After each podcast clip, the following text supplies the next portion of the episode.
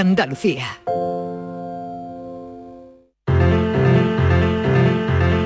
La paranoia de la tarde.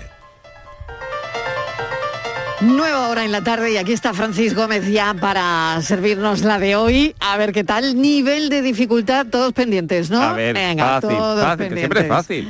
Venga, Siempre fácil. pues vamos con la de vamos con la de hoy, a ver si hoy tenemos más suerte. Este hay que pensar Venga. un poquito, ¿eh?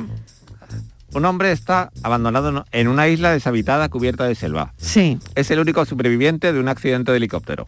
vaya, empezamos bien. De repente... 2 del 2 del 22. Ahí estamos. De repente empieza una tormenta eléctrica. Un rayo cae en el lado oeste de la isla e incendia el bosque. El fuego es muy violento, quemando todo a su paso y amenaza con calcinar toda la isla, matando al hombre. El problema es que el hombre no puede escapar porque la isla está rodeada de acantilados altísimos. Entonces, ¿qué puede hacer mientras espera que lo rescaten para que el fuego no lo queme? O sea que lo tiene ba- bastante mal. Lo tiene muy crudo el hombre. Yo creo que lo tiene bastante mal, bastante crudito, Francis. Sí, sí, sí, sí, sí.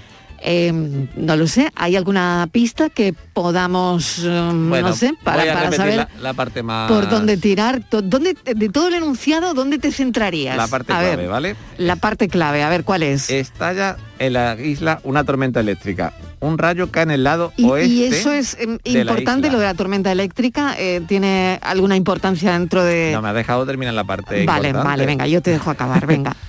Estalla una tormenta eléctrica. Sí. Un rayo cae en el lado oeste de la isla e incendia el bosque. El fuego es muy violento, quemando todo a su paso. Lado oeste. Eh, Lado oeste de la isla, de la isla. tormenta eléctrica. ¿Y qué hacemos para no quemarnos? Bueno, para colmar la tormenta, mueve el fuego de oeste a este.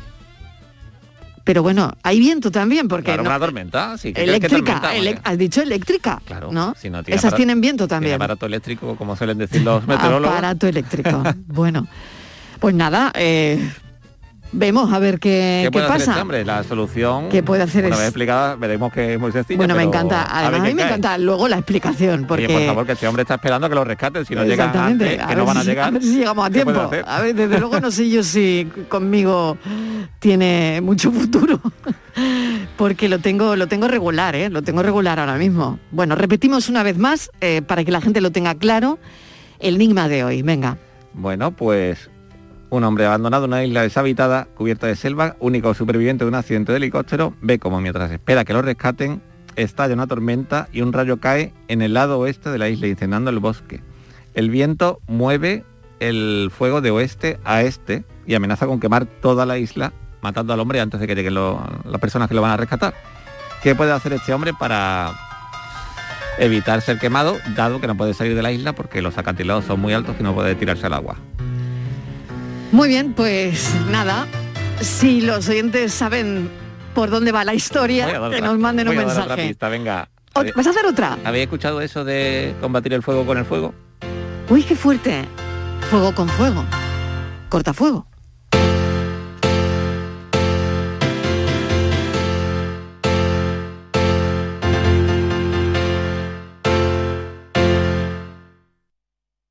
¿En qué capítulo de tu vida estás ahora? ¿Quieres hacer una reforma cambiar de coche? ¿Tus hijos ya necesitan un ordenador para cada uno? ¿O quizás alguno ya empieza la universidad? ¿Habéis encontrado el amor y buscáis un nidito? En Cofidis sabemos que dentro de una vida hay muchas vidas y por eso ahora te ofrecemos un nuevo préstamo personal de hasta 60.000 euros. Cofidis, cuenta con nosotros. Buenos días. Hoy es 23 de diciembre, Día del Pequeño Comercio. Si tienes que hacer un regalo, aprovecha. Buenos días. Hoy es 4 de enero, Día del Pequeño Comercio. ¿Has probado a comprar por WhatsApp? Buenos días. Hoy es 9 de febrero, Día del Pequeño Comercio. Acércate a tu tienda y déjate asesorar por auténticos profesionales. Hagamos que todos los días sean el día del pequeño comercio. Haz tu compra hoy mismo en persona o en su tienda online. Junta de Andalucía. En cofidis.es puedes solicitar cómodamente hasta 60.000 euros. 100% online y sin cambiar de banco. Cofidis, cuenta con nosotros. Todo el deporte de Andalucía lo tienes en El Pelotazo de Canal Sur Radio. La información de nuestros equipos, las voces de los deportistas y los protagonistas de la noticia. Tu cita deportiva de las noches está en El Pelotazo, de lunes a jueves a las 11 de la noche, con Antonio Caamaño. Quédate en Canal Sur Radio, la radio de Andalucía. La tarde de Canal Sur Radio con Mariló Maldonado. ¿Quién eres? Soy Ramón. Me envía la editorial, tenemos una cita a las 5. ¿Pero cómo se les ocurre enviarme a, a un tío de 12 años? Ho aperto gli occhi per guardare intorno. Más que, ¿qué querrán que explique? Si ya lo he contado todo durante toda mi vida. Bueno, siempre hay algo que nos dejamos en el tintero. Todos esos testimonios que hablan de lo imposible que era trabajar contigo son falsos. Tenías a chuparse a dos de los productores más importantes de este país, que te hacen la vida imposible. No creo que ella quiera hacer apología de nada. Ella solo habla de, de una época en la que le tocó vivir. Una sociedad machista que afortunadamente empieza a desaparecer. Además, ¿cómo, cómo, cómo tú? ¿Cómo precisamente tú no lo entiendes? Tú que eres una mujer que ha llegado hasta donde está. Por méritos propios. ¿m? No porque cuatro tías sin talento enseñasen las tetas en los 70. Por favor, no seas ridículo. Si de verdad piensas eso de él, ¿por qué no le dejas? ¿Para qué? ¿Para dejarte el camino libre a ti? ¿Tú sabes qué tipo de películas hacía yo entonces? ¿Eh? ¿Y sabes lo que hacían los tíos cuando veían esas películas? ¿Sabes lo que se decía de una actriz que hacía ese cine? ¿Quién iba a creer a una puta? El último baile de Miss You. Y con nosotros está su autor y productor, además, Ángel Caballero. Ángel, bienvenido. Buenas tardes, María. Gracias por acompañarnos un, ratito. Bueno, vas a presentar el libro eh, mañana, ¿Nervios? Pues fíjate, estoy muy emocionado de estar aquí esta tarde porque el primero lo presenté contigo. Qué bien. Entonces fue... Eso, eso quiere decir que, que, mm, va a ir bien, va a ir bien, Sí, porque sí, el primero sí. fue muy bien. Sí, fue, yo creo que además una de las No por mí, ojo, no por mí, por ti. No, bueno. Por ti y probablemente por esta ciudad también, Y ¿no? por esa ciudad y por Fran Perea que nos acompañaba también Claro, aquel día, claro. pero, pero es verdad que eh, lo recuerdo como una de las presentaciones más bonitas que yo he hecho. Sí, la verdad es que fue muy, muy, muy emotiva y estuvo muy bien. Y mañana vamos a intentar repetir eh, ese éxito eh, con este libro que ha editado la editorial Puerta Granada, tan maravillosamente bien editado, tan bonito, porque además eh, hemos trabajado en él desde principio a fin, incluyendo fotos del espectáculo,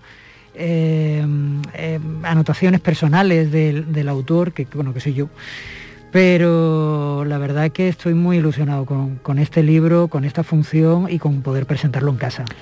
Cuentas la vida o lo que vamos a ver en la obra es parte de la vida de Amparo Muñoz. Bueno, es, es una ficción inspirado en la vida de Amparo. Son momentos, Amparo era amiga, ella en un momento dado de su vida me pide que yo le escriba una obra de teatro, yo, ella se fue demasiado pronto, yo no llego a cumplir eh, esa misión que ella me encomienda y años después, después de, de mi primera obra, de Donde mueren las palabras, pienso que a lo mejor es el momento de, cumplir ¿no? con, ese cometido. Y, bueno, eh, entonces es una mezcla, es una mezcla de momentos que yo vivo con ella, de recuerdos, eh, pero, pero a lo mejor que a la gente le parece, no son grandes recuerdos, pero pequeños detalles de cómo era ella, de lo que bebía, de, cómo, cómo se tocaba el pelo, cómo se iluminaba la cara cuando era feliz y era realmente bella. Porque Amparo era muy bella por fuera, pero muy bella por dentro también. Y, y, al mismo tiempo, bueno, es una ficción que inspirada en algunos momentos de su vida que todo el mundo conoce. Una vida muy intensa, pero también atormentada, ¿no? Atormentada por, por muchas presiones externas, ¿no? Y la primera es una presión mediática brutal. Fíjate, ¿no? Que ahora también lo vemos con, con otra gente, ¿no? Pero eran, yo creo que las, las primeras presiones mediáticas que igual eh, no todo el mundo puede, puede aguantar una presión así, ¿no? Y es que además ella, tú piensas que lo empieza a aguantar con 18 años, cuando es coronada Miss Universo. Desde entonces la prensa, los medios de comunicación, eh, incluso la gente de a pie, en lugar de valorar como una niña de esa edad renuncia a la corona, no una corona en España, sino en el mundo entero, que, que, que se pone el mundo por montera, y dice hasta aquí. Y en lugar de valorar eso, poner eso en alza, la gente lo que hacía era criticarlo, machacarlo, y así fue durante toda su vida, hasta, hasta yo te diría el minuto último de su vida. Eso, eso es muy triste. Yo creo que la prensa, eh, en cierto modo, contribuyó a muchas cosas de las que le pasaron a Amparo. Y nosotros como sociedad.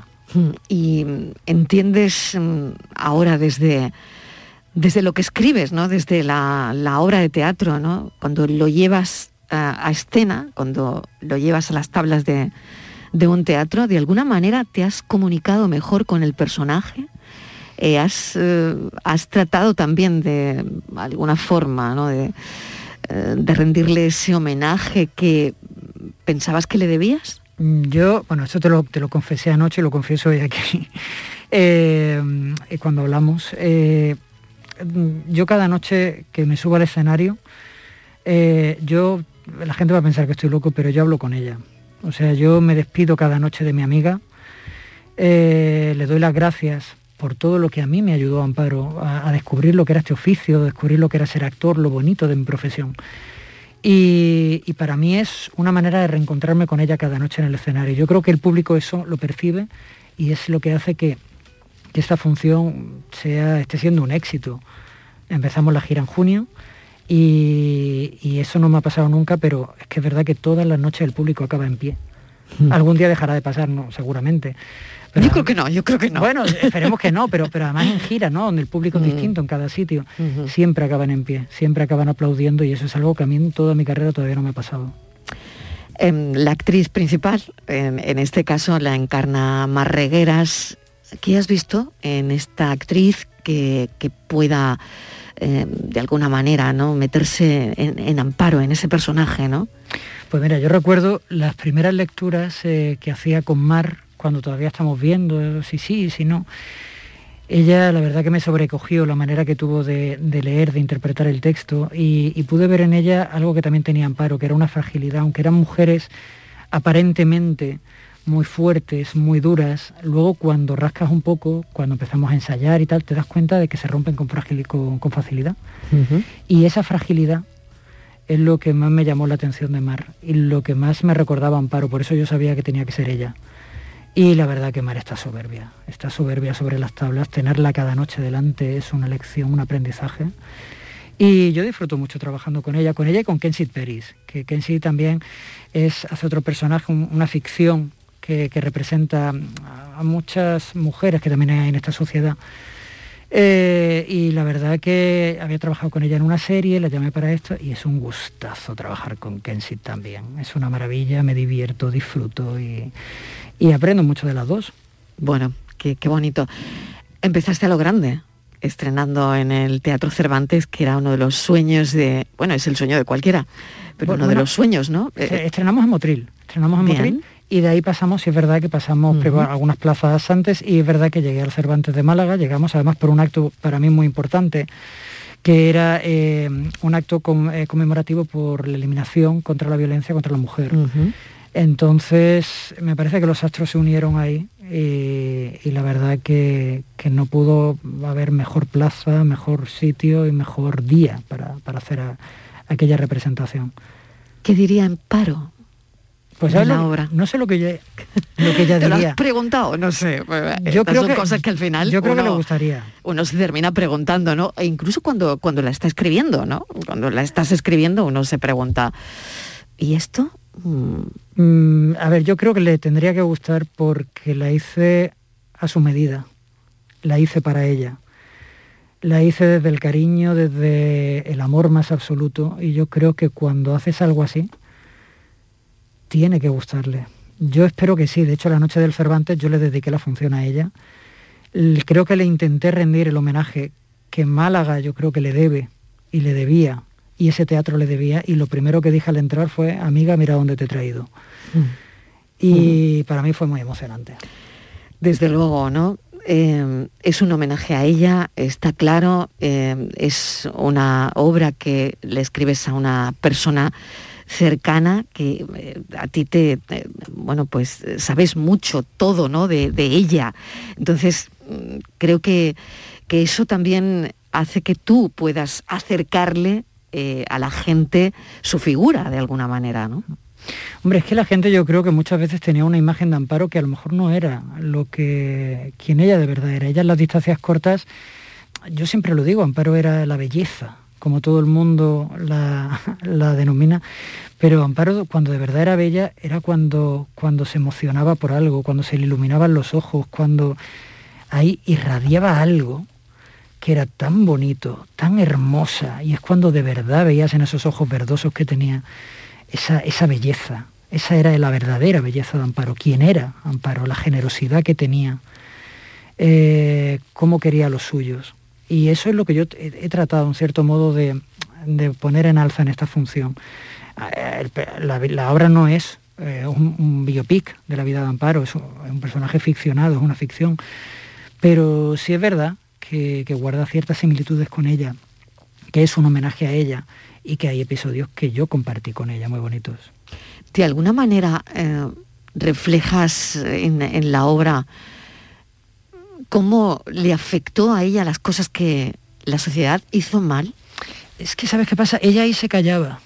Cuando tú, tú, le preguntabas o tú te cabreabas incluso más que ella, eh, tú notabas cómo se cabreaba, como, pero, pero notabas ese dolor que iba por dentro. Ella no, no era de gritarlo, ni a lo mejor hacía algún comentario. Bueno, tienes una escena, ¿no? Donde habla de las actrices del destape. Sí, pero eh, bueno, lo hemos oído, ¿no? Eh, hace un momento. Pero eso es una reivindicación que yo quiero hacer de la Claro, exactamente, es una escena enérgica, ¿no? Con mucha fuerza, además. Bueno, eso sí lo tenía ella. Eso, ella era un volcán de emociones que pasaba del 0 al 100 y eso es lo que yo he tratado también de que más regueras en esta función consiga. Hemos ensayado durante dos meses muchísimo para que ella pase del 0 al 100, que es muy difícil, y volver a bajar, te quiero decir. Mm. Y Mar lo hace a la perfección, la obra es un tour de force para una actriz y ella sale muy airosa, muy airosa. Ángel, ¿cómo está el teatro? Uy, fatal, como siempre. Como siempre. Tenía que preguntarte desgraciadamente cómo, está el teatro, cómo está el teatro, cómo, cómo nos deja de alguna manera esto que estamos viviendo todavía, ¿no? Y que una a veces yo hago un ejercicio siempre, ¿no? Cuando estáis aquí, eh, la gente de la cultura, y digo, no voy a preguntar por la pandemia porque, porque ya estamos todos con fatiga, ¿no? Pero es verdad que eh, se ha abierto una herida ahí también, ¿no? Si, si ya la tenía, esto tampoco ha venido a ayudar de alguna forma. ¿no? Pero es que, ¿sabes qué pasa? No lo sé, en fin. Que no solo por la pandemia. es la situación ahora? Es que no es la pandemia, es todo. Siempre que ocurre algo en la sociedad, evidentemente ahora la, eh, la, pandemia se pone todo mucho más de manifiesto, ¿no? Todo, todos esos, esos problemas, pero, eh, pero es que siempre que ocurre algo en la sociedad, donde primero desgraciadamente se refleja es en la cultura. La gente prefiere meterse en un bar a, tomar cañas eh, que en un teatro. Fíjate la seguridad en un teatro muchísimo. Eh, tú vas con tu mascarilla, nadie se la quita. En un bar no, pero la gente prefiere meterse en un bar. La gente prefiere estar eh, haciendo otro tipo de cosas que, que hacer, al final el teatro se ha quedado para los que amamos la cultura, para los que amamos el teatro. Y desgraciadamente sobrevivir así es muy complicado. Hmm. Porque encima, además yo creo que como autores, eh, nosotros siempre queremos que, nuestro trabajo llegue al público. Y, la pena es que el público en estas situaciones, eh, sí, lo primero que se quita es la cultura, porque se lo toman como un lujo. Y hmm. es que la cultura no debería ser un lujo. La cultura es una necesidad del ser humano, al menos para mí.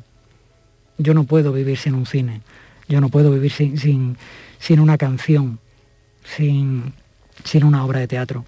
Pero hay mucha gente que para ellos eso es, bueno, pues como el que va a hacerse la manicura, ¿no? Mm. Y no es así. Mm. Hay, Ángel, una cosa que es, eh, bueno, buscar salidas, ¿no? Que es eh, producir, escribir la obra, actuar.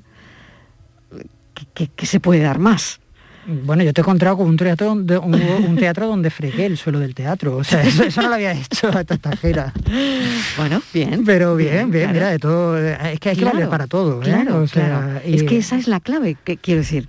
No sé si, si la gente joven que, que ahora mismo estáis en esto, la opción es esa, ¿no? Perdona, Marilo, pero me, ha encantado que me llamen la gente joven. Claro, Cuando uno se va sintiendo mayor, que te llame la gente joven, yo es que yo ya te llamo la gente joven, porque yo ya estoy en el otro sitio, pero tú sí sigues siendo la gente joven. Entonces, claro, que de alguna manera eh, escribas, produzcas, actúes, es buscar una, una salida, ¿no? Es una A lo que necesidad. quieres hacer, ¿no? No, no, no, es una necesidad.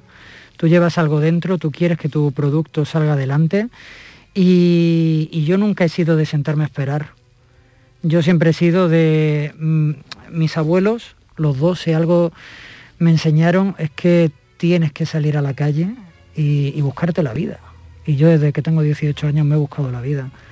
Podría haberle llevado esta obra a muchos productores, pero tampoco estaba seguro de que fueran a hacer con ella lo que yo quería que fuera esta obra. Eso es importante. Eso es importante, porque Sí. es un, es un Eh, tema delicado Claro, al es final. Una obra delicada, Eso era un homenaje y, y además mucha gente eh, yo creo que eh, bueno podría hacer de ella algo algo que no es para lo que se concibió, o sea, algo mm, más no sé cómo llamarlo sin eh, pero por eso yo quería estar detrás del proyecto, me he arriesgado, he producido, he escrito, actúo en ella y bueno, por ahora Mm. el público responde bien. Me gusta mucho el título, El último baile de Miss You, ¿no? Eh, sobre todo porque mm, por el último baile, que me parece muy importante si pensamos en, en- en cómo termina Amparo, ¿no? Mm, O cómo acaba sus días, ¿no?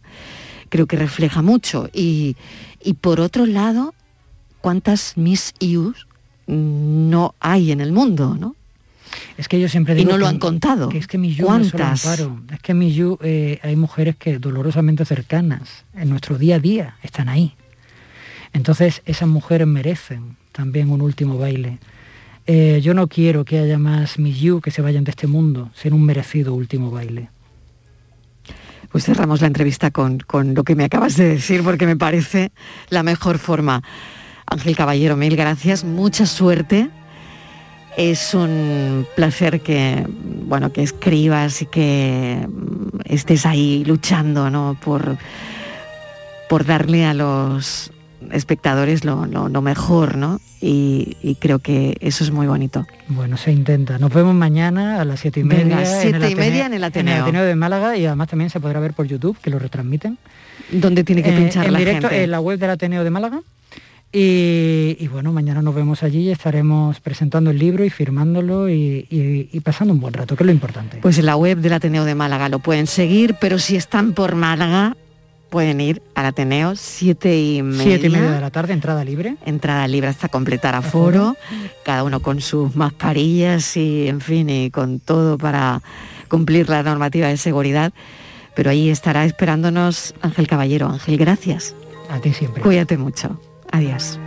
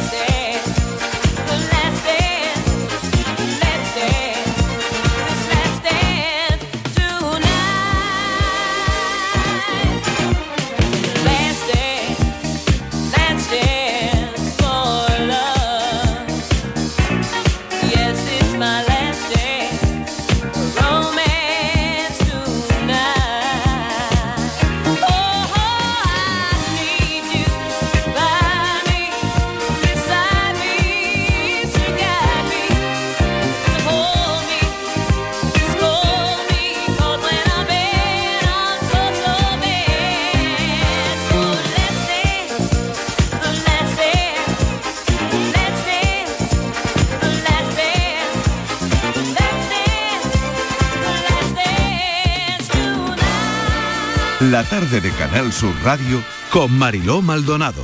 También en nuestra app y Canal en Sur Canal Radio, Sevilla. Estrés, reuniones, planificaciones. Respira. Si eres autónomo, en Caja Rural del Sur te ofrecemos la tranquilidad que necesitas. Cuéntanos tu caso y nos encargaremos de todo. Te esperamos en nuestras oficinas. Caja Rural del Sur. Formamos parte de ti.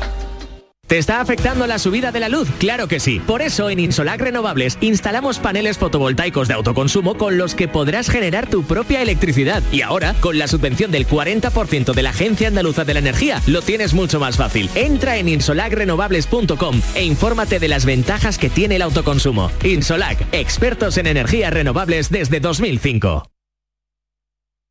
Andalucía, verde, sostenible y circular. Nuevos retos medioambientales, tecnológicos, económicos y sociales con el nuevo Proyecto de Ley de Economía Circular de Andalucía.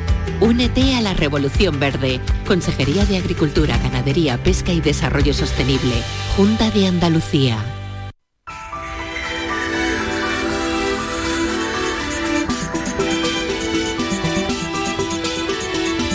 No hay que perder de vista el tensiómetro, tampoco obsesionarse, ¿no? Pero bueno, hay que controlarse la tensión. Enrique Jesús Moreno, En su ¿qué tal? justa medida todo. Claro, tardes, sí, ahí, está la medida, dicho, ¿no? sí, ahí está la medida. Sí, señora. Hay que tener controlado este parámetro Mm, porque claro. es muy interesante que lo hagamos porque es muy eh, determinante de nuestra salud. ¿Y sabes qué pasa? Que la, la, la tensión alta, la hipertensión, en este caso, que es la patología, que es la enfermedad, no avisa.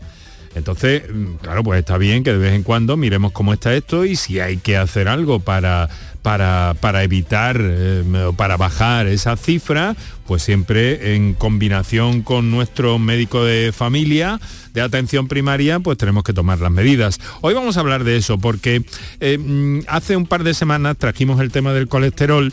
Hay algunas ideas que se nos están olvidando con este lío de la pandemia, Mm, Mar- Mariló. sí, hemos, sí, sí. hemos considerado que cosas básicas, el otro día el colesterol, hoy la, la hipertensión, pues son eh, buenas materias para refrescar, para divulgar y para rodearnos de buenos especialistas que nos ayuden a comprender la importancia que tiene eh, tener controlada la tensión arterial y al mismo tiempo también prevenir eh, pues que pueda que pueda dar algún picotazo y desmontar algunas eh, creencias también, ¿no? Ya hay quien me ha preguntado, ¿y el café sube o no sube la, la tensión? Pregúntalo esta tarde, por favor. Vale. Claro, Pues claro. yo lo pregunto con mucho gusto. Y todas las llamadas que nuestros oyentes quieran hacernos, vamos a estar bien rodeados. El doctor Francisco Fuentes Jiménez, que es presidente de la Sociedad Andaluza Hipertensión Arterial y Riesgo Vascular, y el doctor Juan Sergio Fernández, que es nuestro médico de atención primaria de, de cercanía y buen amigo del programa, para solventar todas las dudas, todas las cuitas, todas las orientaciones que necesiten nuestros oyentes. Muy bien. Pues nada, va a ser muy interesante porque es verdad, Enrique, que tenemos muchas dudas. El café sube la tensión, eh, el estrés, el estrés. Ay, el estrés. Otra ay, vez el estamos con estrés, el ¿no? estrés. Tenemos, De verdad, tenemos que hacer un programa a media. Yo creo que sí, lo del estrés es que lo del lo estrés del yo creo que es muy fuerte. Es muy malo para todas las cosas, ¿eh? Es malo para todo y yo no sé para la si- tensión, sí, para el claro, sistema claro, inmune. Claro, claro. Mm. Y luego también Enrique, eh, a mí me parece muy interesante el asunto de cuándo eh, hay que tomar tratamiento o no, porque Mm. claro, eh, Claro, ese es un, claro, ese por es un supuesto, punto yo creo de inflexión, ¿no? Eso lo lleva, eso lo lleva el, eso lo lleva nuestro médico de, familia. ¿Tú sabes lo que hago yo para relajarme cuando ya no puedo más? No, a ver, dame un secretito. A ver. El sonidito de una fuente, Ay, mira. Que tenemos algunas muy interesantes. Ay, Ahora qué que están de moda estos sonidos. Oye, pero que, que lo llevas en el móvil. Lo llevo en el móvil, lo llevo Venga en el ya. móvil, me lo tengo que poner en, ¿En bucle serio? algunas veces cuando ya no me dejan en paz. Oye, pues eso me lo voy a quedar yo para cuando Fran me ponga el sonidito de la fuente, es que hay que relajarse. Te lo Es que hay que mando, relajarse. te lo mando. Oye, muy bien, Enrique, un, beso. Aquí hasta me quedo en luego. la fuente, hasta Venga, luego. pues hoy hipertensión. Chao, chao. La información de tu equipo, los deportistas de los clubes que son noticia, los las voces de los protagonistas. El deporte local que más te gusta está en la jugada, de lunes a jueves desde la una de la tarde. Quédate en Canal Sur Radio. La radio de Andalucía.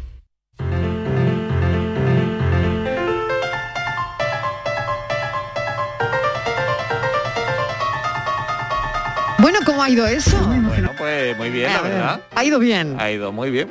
O sea que a mí me parecía muy difícil No, y a los lo oyentes no. Claro, es que yo he modificado a lo mejor un poco cuando tú me has preguntado lo de Sí. la tormenta eléctrica, porque eléctrica. Es que si una Sí. tormenta seguro que hay alguien que dice, no, pues como llueve, se apaga el fuego. No, no. No. Entonces Vale. no era la, la solución que buscaba, que sí que han acertado nuestros oyentes. Espera un momento, pero Ah, vamos a recordar el enunciado primero, Vale, porque el que acaba de poner la radio eh, no, no sabe No, ni de claro, qué claro, estamos es verdad, hablando, es. ¿no? Estamos dejando- Entonces, primero recordamos el enunciado y después las llamadas. Bueno, pues un hombre abandonado en una isla deshabitada, único Sí. superviviente de un accidente de helicóptero, ve como mientras espera para que lo rescaten, como una tormenta provoca un incendio en la isla. Un rayo cae en el lado oeste de la isla y desciende en el bosque. El fuego es tan violento que amenaza con quemar toda la isla, matándolo. La isla, al estar rodeada de acantilados, el hombre no puede tirarse al agua. Qué mal lo tenía el pobre, ¿Qué ¿eh? solución puede tomar este hombre mientras espera que lo rescaten y no se lo lleve el fuego por delante? Qué claro? mal lo tiene, qué mal. Ahora sí. Estoy muy emocionado de estar aquí. Hola, buenas tardes. Me llamo Nicolás. Respecto al acertijo de la isla, Venga.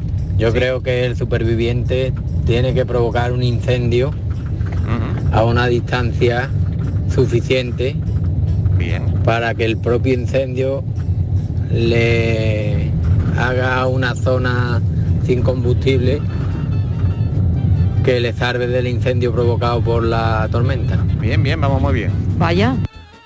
Bueno, Buenas tardes, pues muy fácil.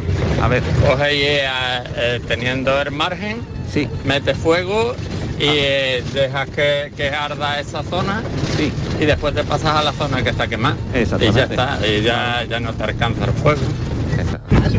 Aquí Antonio de A ver, Puerto Antonio, Serrano. a ver, Antonio. Antonio. Pues yo cogería, le metería fuego un poco más adelante mía para que el aire fuera quemando la parte delantera. De manera que cuando avanzara el fuego yo estaba ya sobre tierra quemada. Venga, un saludo. Ahí estamos, consiste. bueno, pues oye, la gente le ha dado, le ha dado a la poco. cabeza, ¿eh? Cre- creamos, cogemos una rama de un árbol, quemamos otro Sí. trozo de, de isla y cuando ya esté quemado, ya sabemos que el fuego cuando llegue no va a quemar ahí. Entonces no, no, ahí nos podemos resguardar. Bueno, oye, genial, ¿no? ¿Has visto? O sea que, vamos, le habéis cogido el truco a Francis y a los enigmas. Una vez que sabemos la solución todo es fácil, eso sí es cierto. Bueno, qué bueno. Francis, mil gracias. A ti. Venga, hasta ahora. Hasta mañana. hasta luego. La tarde de Canal Sur Radio con Mariló Maldonado.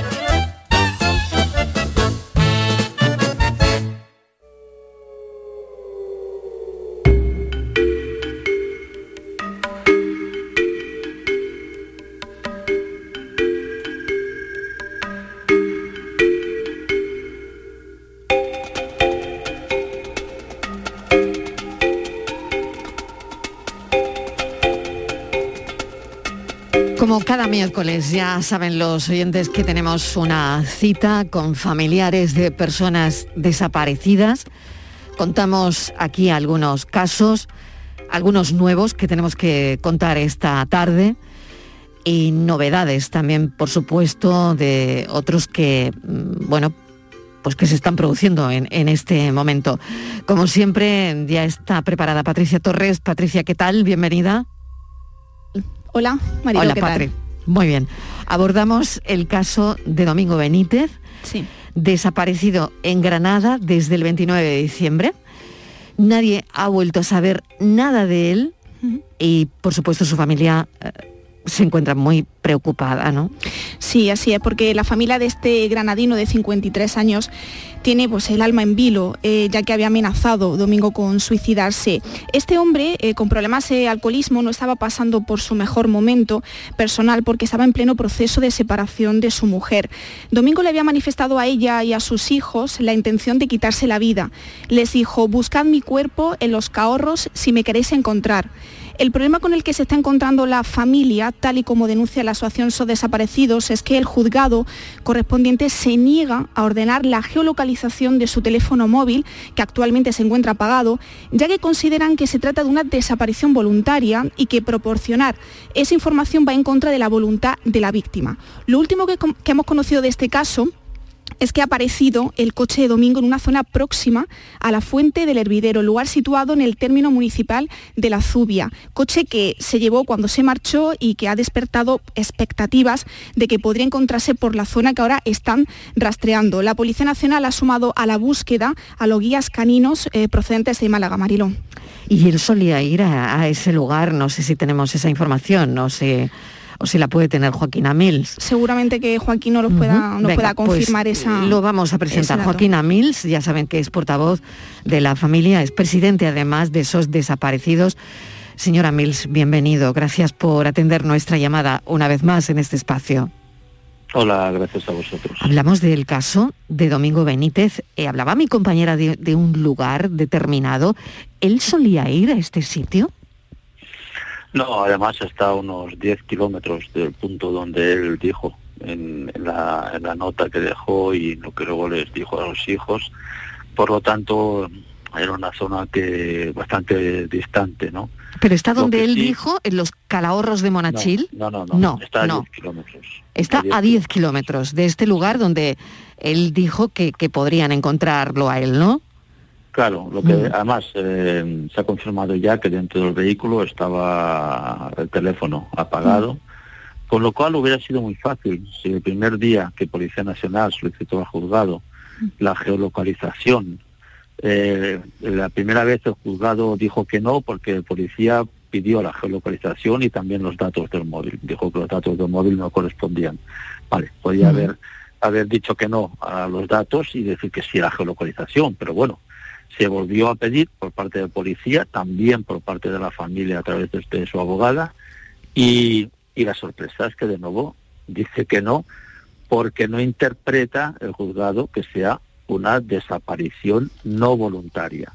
Entonces, si una persona que ha dejado eh, notas de suicidio, que lo ha intentado tres veces, si bien es verdad que dos eran un poco irreales, la tercera sí, la tercera tuvo que actuar la Guardia Civil porque prendió fuego dentro de un piso, una barbacoa dentro de un piso para hacer humo y, y- y hubo que hospitalizarlo.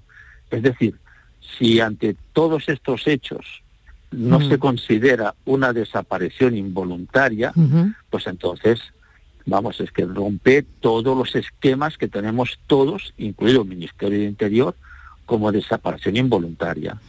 Es decir, que estamos un mes y cuatro días de la desaparición, pues lo que ahora estamos haciendo, está haciendo Policía Nacional, que ha incorporado perros de Guardia Civil de, de Málaga, pues sencillamente se hubiera podido hacer la primera semana y, y además digo, ¿eh? o sea, eh, se ha encontrado el coche gracias a, la labor de Policía Nacional, porque la zona donde se ha encontrado era como buscar una aguja en un pajar. Claro, es que, es que todo esto es muy importante. Siempre hablamos del tiempo, ¿no? El, el tiempo ahora mismo es fundamental y, siempre corre en contra. Patri.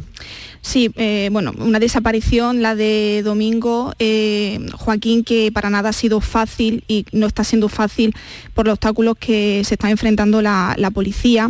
Y claro, hablaba usted de, la voluntariedad, ¿no? Porque nosotros entendemos por volunta- voluntariedad porque él salió eh, por su propio pie de su domicilio, pero cuando estamos hablando de una persona que tiene problemas de salud mental, como es el caso de Domingo, que es una persona vulnerable, que padece problemas psicológicos y problemas con el alcohol, hablamos de una situación de riesgo que se pone en peligro a esa persona, a esa persona que se ha ausentado. Y claro, ya no estaríamos hablando de esa desaparición voluntaria y como usted decía, rompe con ese protocolo de búsqueda de personas desaparecidas que ya lo estableció el Ministerio del Interior, que establece que las desapariciones involuntarias incluye pues, a todas aquellas personas que tienen algún problema de salud mental. Claro, pero fíjese una- usted, eh, lo que lo que es indignante y, y- y nos saca a todos de quicio es que depende del juzgado. O sea, eh, igual pillas otro juzgado, pillas otra provincia, pillas otra comunidad autonómica Y acepta la geolocalización, y- y a las- exacto, y a las 48 Esto no horas te puede acepta la ser, pero esto no, esto no puede Pero ser además, así, claro. Nosotros, no debe nosotros ser, tenemos claro, hace ya, claro. claro, hace ya tres años que estamos solicitando que la Sí. geolocalización parta de la policía. Es decir, tenemos, y la justicia tiene que tener fe de que la policía cuando pide una geolocalización no lo pide por capricho, no lo pide cuando eh, está claro que una persona se ha marchado y está de fiesta, no, entonces no lo pide. Pero por otro lado, si buscamos que lo que se trata es de proteger el derecho a la intimidad, el derecho a la libertad, el derecho a la privacidad. Lo que tenemos que pensar es que el que origina todos estos derechos es el derecho de la vida. Por lo Claro, tanto, claro. vamos a prevalecer Claro. el derecho a la vida por encima de todos los demás. Hombre, que el hecho, el hecho de que el coche se encuentre donde se encuentra mm, indica, indica cosas, ¿no? Y, en fin, no lo sé, creo que, que todo eso es, es importante, ¿no? Por otro lado está lo que usted dice, ¿no? El vulnerar, eh, la vulneración de derechos, ¿no? Que es lo que colisiona con, con todo esto, pero en este caso, desde luego, es que... Lo importante es localizar a, a- Claro, en a la este caso es, está bastante, bueno, al menos para mí, quizás es porque Mm. no, una no es investigadora eh, ni pertenece a ningún grupo de, de estos, pero claro, es parece Mm. que está bastante Pero claro, ¿no? Es que yo pienso que tenemos que tener, si, si, si el ciudadano de a pie tiene que tener confianza en los profesionales de policía Claro. y de guardia civil, Sin duda, yo sin entiendo duda. que, que, que el juez o la jueza también tiene que tener lo mismo. Es decir, eh, mm, tiene que entender que en el momento en que la policía está pidiendo una geolocalización es porque entiende que, Mm. que esta persona o, o bien ah, ha, ha podido atentar contra su vida porque además en el coche tampoco estaban todas las medicaciones que él tomaba y que se llevó. Es decir, que eh, donde hacia donde se fuera en el monte, que es lo que se está rastreando, se llevó toda la medicación que tenía. Eh, por lo tanto, un, un mínimo de sentido común. Es decir, eh, pero aparte lo que indigna todo esto es que mm, es, es cuando policía hace esto es la suerte que tengas. O sea, la suerte que el día que tengas, el juzgado que haya, o sea, no, no. He- hemos tenido casos, por desgracia, igual de personas. Yo me acuerdo hace un, un año por ahí una mujer que había intentado ya suicidarse, no le salió bien porque le- la, la- la encontraron y la siguiente vez cogió el coche, se fue con el coche y se despidió de toda la gente, con mensajes por WhatsApp. Bueno, no conseguimos o no consiguió la policía que el juez ordenara la geolocalización. Se encontró a la persona a los cinco días dentro del vehículo, mm, eh, se había quitado la vida. Bueno, pues yo no sé, no, no vamos a especular si hubiéramos llegado a tiempo o no. Lo que sí cabe es que no se ha hecho nada y se ha, se ha dejado todo en manos de la policía cuando tenemos recursos para encontrar el teléfono, el último sitio y partir de un punto, ¿no? Claro, pero es lo que decimos, ¿no? Está la colisión también del derecho a la pri- privacidad y todo esto que, que por otro lado, en casos así, eh, desde luego, cuando vemos los resultados, claro, no, no funciona, ¿no?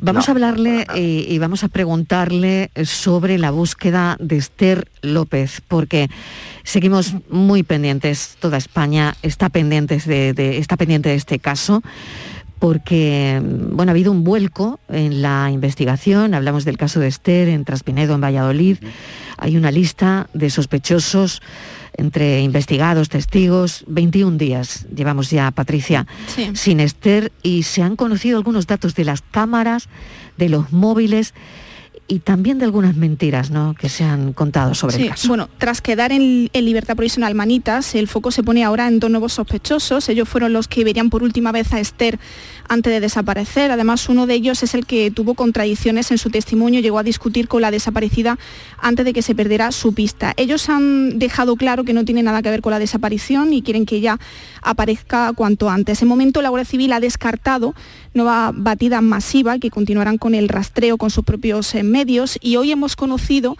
eh, Joaquín, los resultados del análisis de las muestras biológicas eh, tomadas en el domicilio del único detenido, de Ramón Elmanitas, por la desaparición de la joven, que determina que no está ni la sangre de, Esther, ni ADN en la casa, ni en el coche de, de Ramón Elmanitas.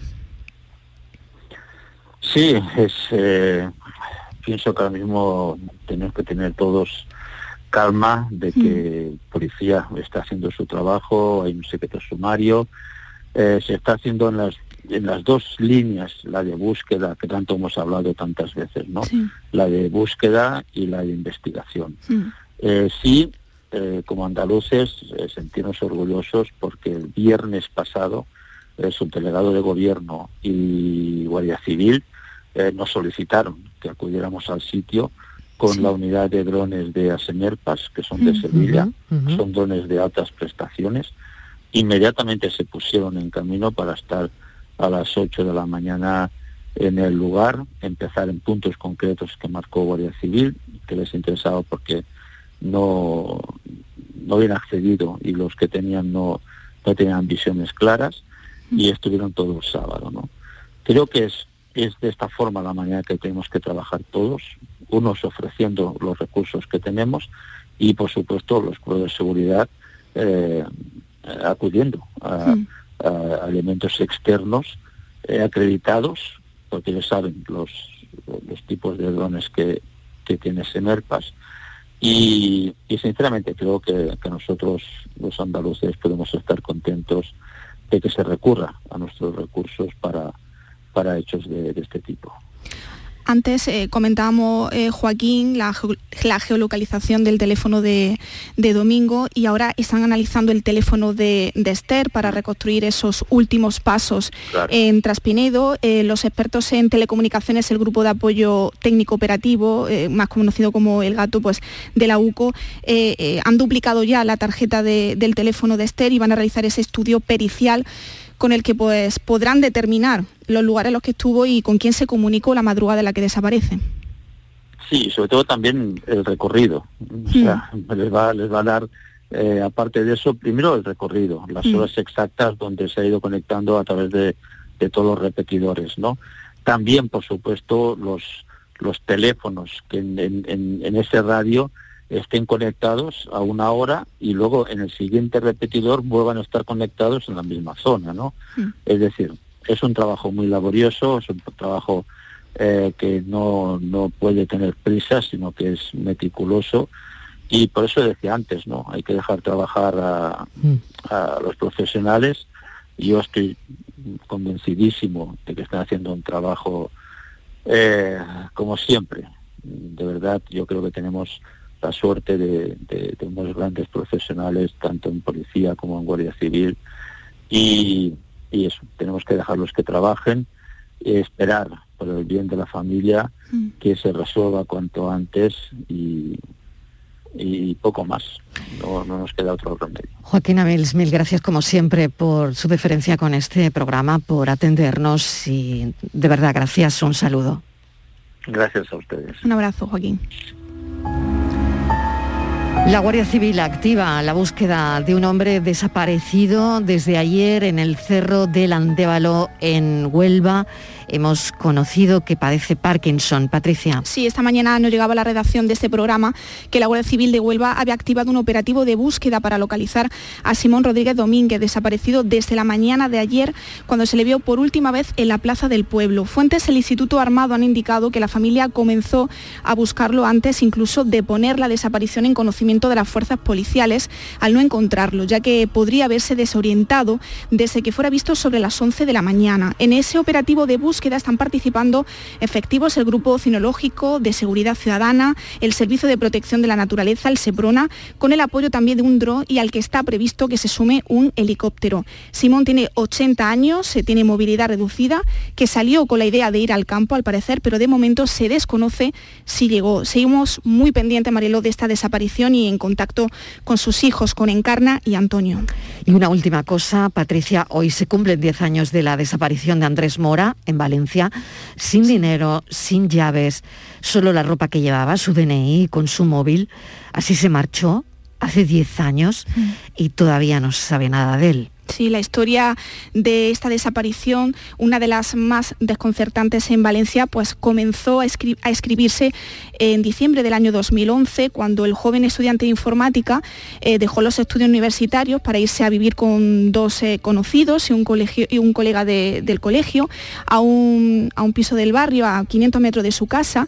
Era el inicio, Marielo, de su independencia, que coincidió también eh, con el arranque de su primer trabajo en una empresa de seguros y a la memoria de, Amalia, de su madre, regresa esa última conversación con él, ¿no? Esa conversación que tuvo lugar en su casa. Él estaba algo desanimado porque no se sentía a gusto con, el, con, con ese trabajo. Le dijo que no estaba obligado a seguir, que, que, volviera a su casa, pero él regresó a su piso y desde entonces, bueno, pues su familia eh, ya no sabe nada de él, no, no respondía a su teléfono móvil. Eh, tras varios días buscándolo por toda la ciudad, sus familiares denunciaron los hechos eh, tal día como hoy, el 2 de febrero del año 2012. Amalia, que es también madre de otro, de otro chico, pues no manifestaba que desde entonces no ha vuelto a saber lo que es la alegría. Y hace poco ya enviaba un, un texto, un mensaje de texto a través de Facebook pidiendo la colaboración ciudadana y ha facilitado el, correo electrónico por si alguien de forma anónima quiere aportar alguna pista y que lo pueda hacer pues eh, a través del siguiente correo electrónico que, vamos a facilitar. Y es, eh, se llama el, título del correo electrónico tiene el nombre pistasandresmora@gmail.com repito pistasandresmora.gmail.com. Le vamos a mandar, Marielo, pues un abrazo muy fuerte desde el equipo de la tarde en tu búsqueda a toda la familia de Andrés, a Amalia, porque es un día muy difícil. Hoy se cumplen 10 años, una década de la desaparición, de la ausencia de Andrés Mora en Valencia. Hoy que hablábamos de las fechas, mira lo que pueden ser, ¿no? Algunas para algunas personas. Mil gracias, Patricia Torres. Como A siempre, buen beso. trabajo, un beso, descansa. Gracias. Y para terminar, bueno, mandar un saludo antes de pensar al profesor Vicente Larraga. Ya saben que es profesor del CSIC, que en este programa nos ha contado mil veces, nos ha hablado sobre las vacunas. Bueno, pues la vacuna española contra el COVID del CSIC de Vicente Larraga parece que logra parar la transmisión del virus en ratones. Esto se está ensayando con ratones, como saben.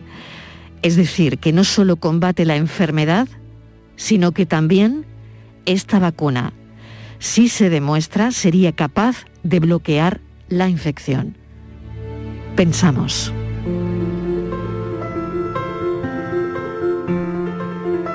La felicidad no es hacer lo que uno quiere, sino querer lo que uno hace, decía Jean-Paul Sartre o Jean-Paul Sartre. Me encuentro en Clermont-Ferrand, localidad al nordeste de Francia y referente cultural al cine de corta duración, lo que conocemos como cortometraje. Aquí se encuentra el festival más importante del mundo en este género que cumple 47 años. Sorprendentemente, ama nuestra cultura, nuestra comida y el idioma. Lugareños hospitalarios y amables que a pesar de quedar muy lejos de los Pirineos, el segundo idioma que aprenden es el español. Si te escuchan hablarlo, se dirigen a ti hablándote en ese acento francés que enamora. En los restaurantes franceses a los que he ido, además de su amplia gastronomía, ofrecen la nuestra. Es una felicidad absoluta que comparto desde este país porque por lo general no gustamos a la mayoría de los franceses. Viajar es conocer, aprender y vivir varias vidas en una. Así me encuentro yo, feliz. Cuando se rompe una relación, se muere todo un idioma, una lengua de palabras inventadas, de dobles sentidos, de sonidos, miradas y gestos compartidos. Un idioma único que pertenecía a dos personas en el mundo y que ya nunca más se volverá a hablar. A mí esto me parece maravilloso. Cada uno elige la careta con la que se presenta ante los demás. Culparlos de la elección o a las circunstancias es un autoengaño. Mala fe, según Sartre o Sartre. Eso sí, conviene mirarse a menudo al espejo para no olvidar cuál se lleva puesta y reafirmarla o cambiarla. La felicidad surge donde se suspende el miedo. La felicidad solo brota en un suelo en el que no arraiga este. Se es más feliz por lo que eres que por lo que tienes. Somos lo que damos y debemos lo que nos dan. Sé feliz a tu manera, porque la felicidad no es lo que te cuentan o te dicen los demás, sino lo que a ti te hace sentir bien. La mala noticia es que el tiempo vuela. La buena es que tú eres el piloto. Mata más gente el tabaco que lo sabía poner. Y he perdido el miedo a volar. Nuestro pensador, el director de cine Daniel Ortiz en Trampas Aguas, conviene mirarse el espejo de vez en cuando y viajar es conocer. Y hoy me ha encantado también esta noticia uh, de la cámara web en directo que va a mostrar al mundo entero la belleza de Doñana, hoy que es el día de los humedales. Mostrar al mundo las marismas en vivo, sin filtro, para dar a conocer la vida, la evolución a lo largo de las estaciones de uno de los humedales más importantes de, Europa. Una cámara web en directo lo mostrará al mundo. así que el mundo lo disfrute. Lo dejamos aquí, mañana volvemos a las 3 en punto a contarles la vida. Sean felices, adiós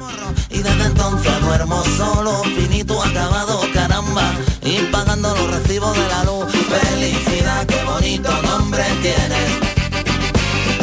Felicidad, vete tú a saber dónde te metes. Felicidad cuando sales sola a bailar y tomas dos copas de más y se te olvida que me quieres.